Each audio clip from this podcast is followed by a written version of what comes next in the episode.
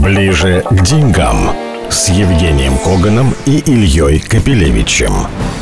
Здравствуйте. Сегодня вновь мы подводим итоги недели с профессором Высшей школы экономики, автором и ведущим популярного финансового телеграм-канала «Биткоган» Евгением Коганом. Женя, приветствую тебя. Я сегодня из Да, добрый вечер. Поэтому мы оба в зуме, событий очень много. Конечно, главное – санкции. Очень многое уже сказано. Мы видим, собственно, по реакции курса рубля, что санкции не удивили, не испугали, не ужаснули. Они достаточно мягкие в отношении ОФЗ. Собственно, все, как ты и предполагал, поэтому рубль, в общем-то, остается на месте. Это в моменте, но никто не сказал, что это точно конец. Поэтому я бы хотел тебя спросить, Женя, что ты думаешь о будущем? Свете? Э, ты знаешь, я думаю о будущем всегда оптимистично, но на всякий случай с тревогой, потому что жизнь такая. Так вот, э, почему я думаю с тревогой, если уже без шуток? Первое. Американцы сказали, что это еще не конец. И, ребята, мы посмотрим на ваше поведение. И, в принципе, санкции, может быть, углублены, как говорится. Расширены и углублены. Что имеется в виду? Сегодня санкции выглядят плюшевыми, потому что, ну, собственно говоря, что? Велика беда. Вот я разговариваю с трейдерами, они говорят, подумаешь, на первичке выкупим и перепродадим плюс два пипса, допустим, американцам. На этом все закончится. К сожалению, нет. Есть одна проблема. Есть логика трейдера, который так говорит. А есть логика э, офицера комплайенса и специалиста по риск-менеджменту, который говорит следующее. И в каждом крупном, действительно, много сот миллиардном фонде или триллионном фонде есть риск-менеджеры, которые рассуждают совершенно по-другому. Они говорят, смотрите, вот этот актив в принципе токсичен. И, следовательно, раз он токсичен, то не факт, что его нужно держать. Поэтому я очень боюсь, что продажи нашего долга, может быть, не так агрессивно, не спеша, но могут теоретически продолжиться. Именно из-за процедур риск-менеджмента. Это первое. Второе. Мне очень не понравились вот эти санкции на ряд наших компаний. Объясню почему. Э, санкции на наших айтишников. Дело в том, что если убрать сырьевую сторону, так сказать, нашей экономики, то есть те драйверы, которые могут тащить экономику страны дальше. И это понятно, что IT у нас великолепный, кстати, так же, как у белорусов, великолепный сектор айтишников, очень сильная кибербезопасность, действительно. Поэтому меня, например, санкции против того же позитива, Positive Technologies, очень сильно удивили, потому что компания, знаешь, такой настоящий Google стайл классные ребята, и ну, я посмотрел, просто с ними немножко знаком, но меня очень удивило это. Ощущение, что просто решили ударить по сектору. И мы с ними знакомы. Это люди, которые выступали на бизнес FM, эм, которые, в общем-то, абсолютно из гражданского сектора. Возможно, они имеют какие-то пересечения, в том числе и с силовыми структурами, как с клиентами, не более того. Всех это удивило и насторожило. Понимаешь, проблема же вот какая. У нас роль государства в нашей стране растет, роль и доля. Следовательно, любой бизнес, даже если он очень не хочет пересекаться с государством, все равно вынужден это делать так или иначе, или по первому, или по второму, или по третьему варианту. По-любому. И в итоге получится, что санкции сейчас пойдут против частного сектора российского. А к чему это приведет? К тому, что молодые талантливые ребята будут уезжать. Ты знаешь, на Кипре, например, сейчас целые колонии белорусских айтишников. Да, они сюда переезжают прямо компаниями и отсюда работают спокойно и не думая ни о батьках, ни о мамках, ни о ком. Понимаешь, вот это проблема довольно серьезная. И мне бы не хотелось, чтобы из России уезжали действительно такие вот талантливые ребята. Поэтому я смотрю на все эти санкции и понимаю, что они в итоге поднимают токсичность российского бизнеса. Ты же понимаешь, что если ты российский бизнесмен и начинаешь взаимодействовать с международными партнерами, на тебя смотрят как немножко на ну, скажем так, на то существо, от которого теоретически могут быть проблемы. Ну, а следовательно, ну тебя нафиг. И все. Мир же, он полон, э, так сказать, альтернатив. Хорошо, Жень, будем смотреть, как это будет дальше развиваться, какова будет реакция Positive э, Technology. Сейчас от э, софта, от IT перейдем к железу. Тут очень крупная новость глобального мирового масштаба. США вдруг озаботились, что они, оказывается, от Китая зависят гораздо больше, чем Китай от них.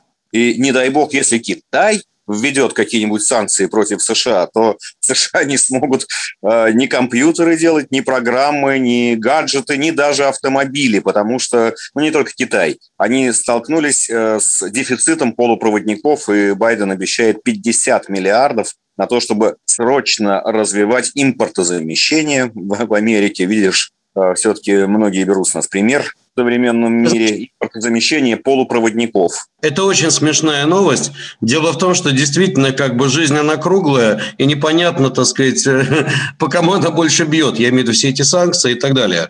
И действительно, администрация Байдена не на шутку напугана сегодня вот этим дефицитом. Дело в том, что останавливается ряд заводов Форда, останавливаются заводы General Motors, потому что действительно без полупроводников ты сегодня машину в принципе не можешь делать. А дефицит настолько сильный, настолько серьезный, что вот я говорю, и останавливается просто конвейер. И то, что американцы лихорадочно выделяют 50 миллиардов долларов, Вдумайся, какая огромная сумма на то, чтобы построить заводы полупроводников и избавиться от зависимости. Другое дело, ты понимаешь, какая штука? Когда азиаты работают на этих заводах, мы знаем, насколько они аккуратны и все прочее. Мне интересно, как будут американские рабочие там работать. Мне кажется, что тут будет много нюансов. Может быть, там будут работать роботы.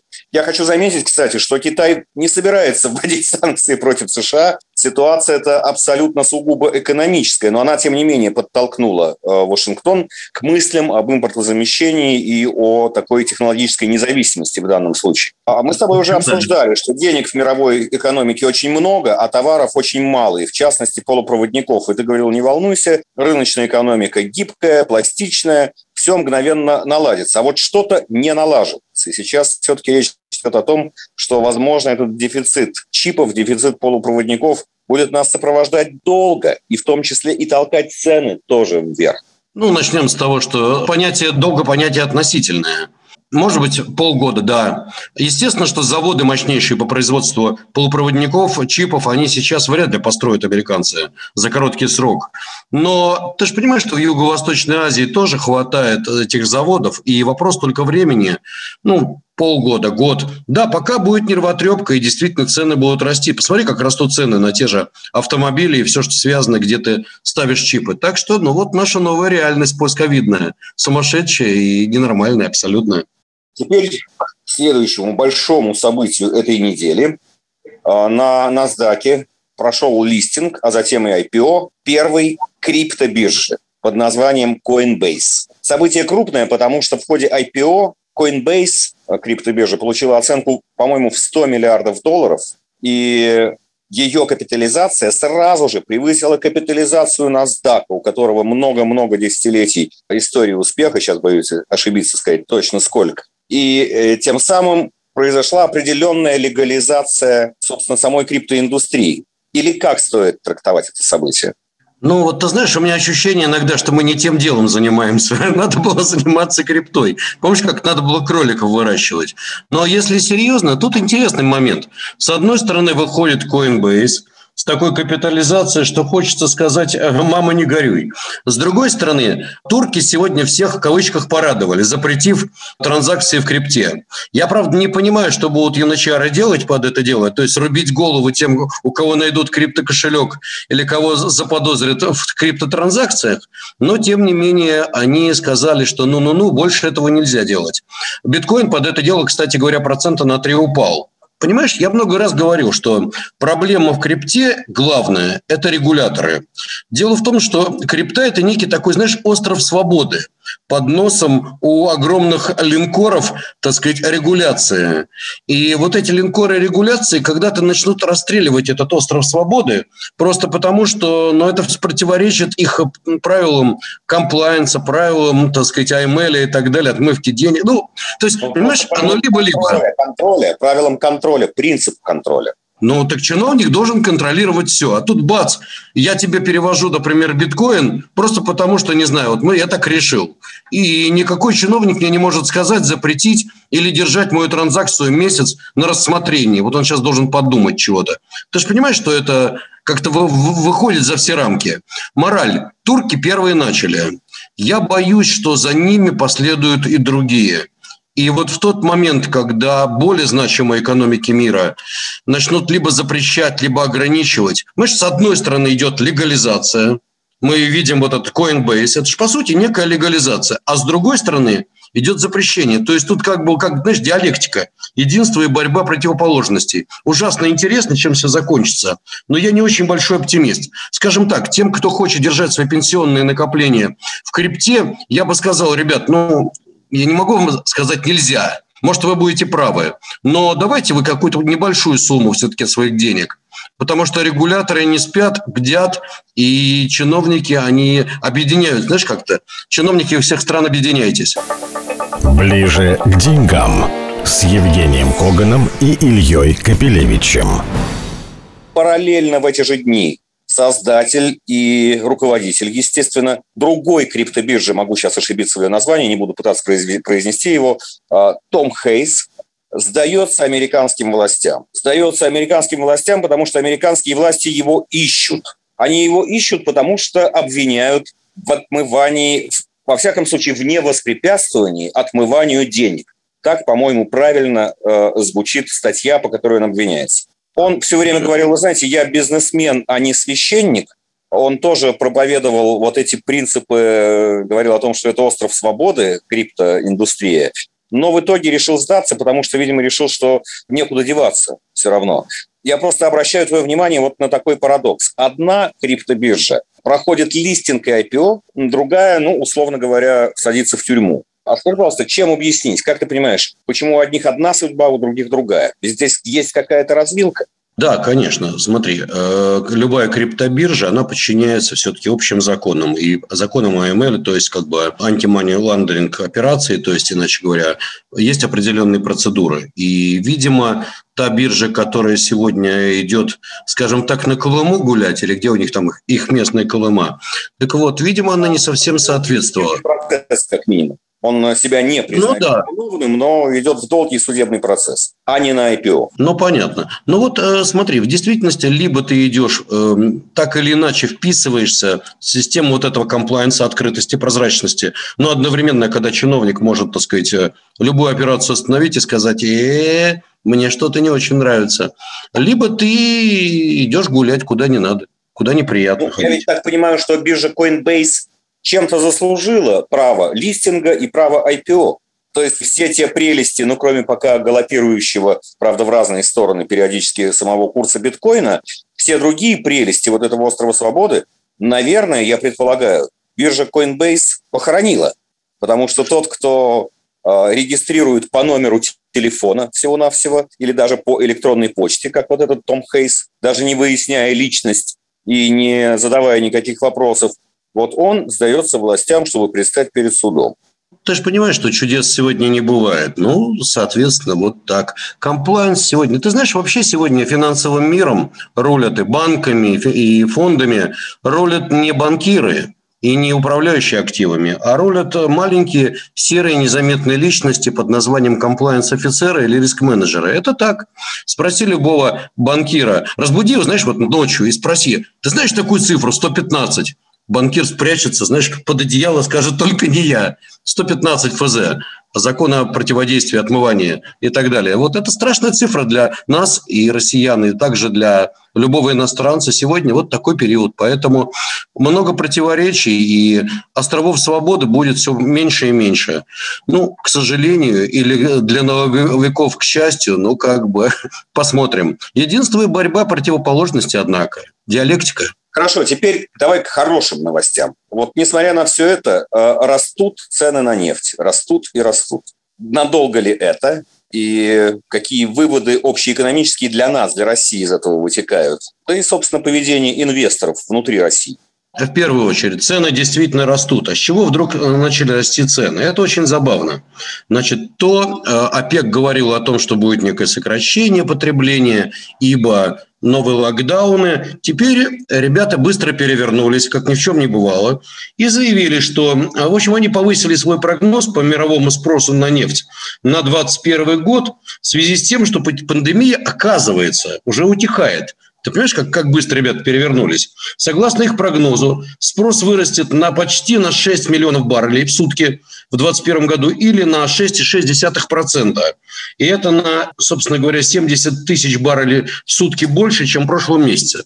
Ну, э, естественно, что нефтяные трейдеры обрадовались этому делу, побежали покупать э, нефть. И вот она какая неожиданность, уже 77, а, извини, 67, и мы снова подходим к заветному рубежу 70.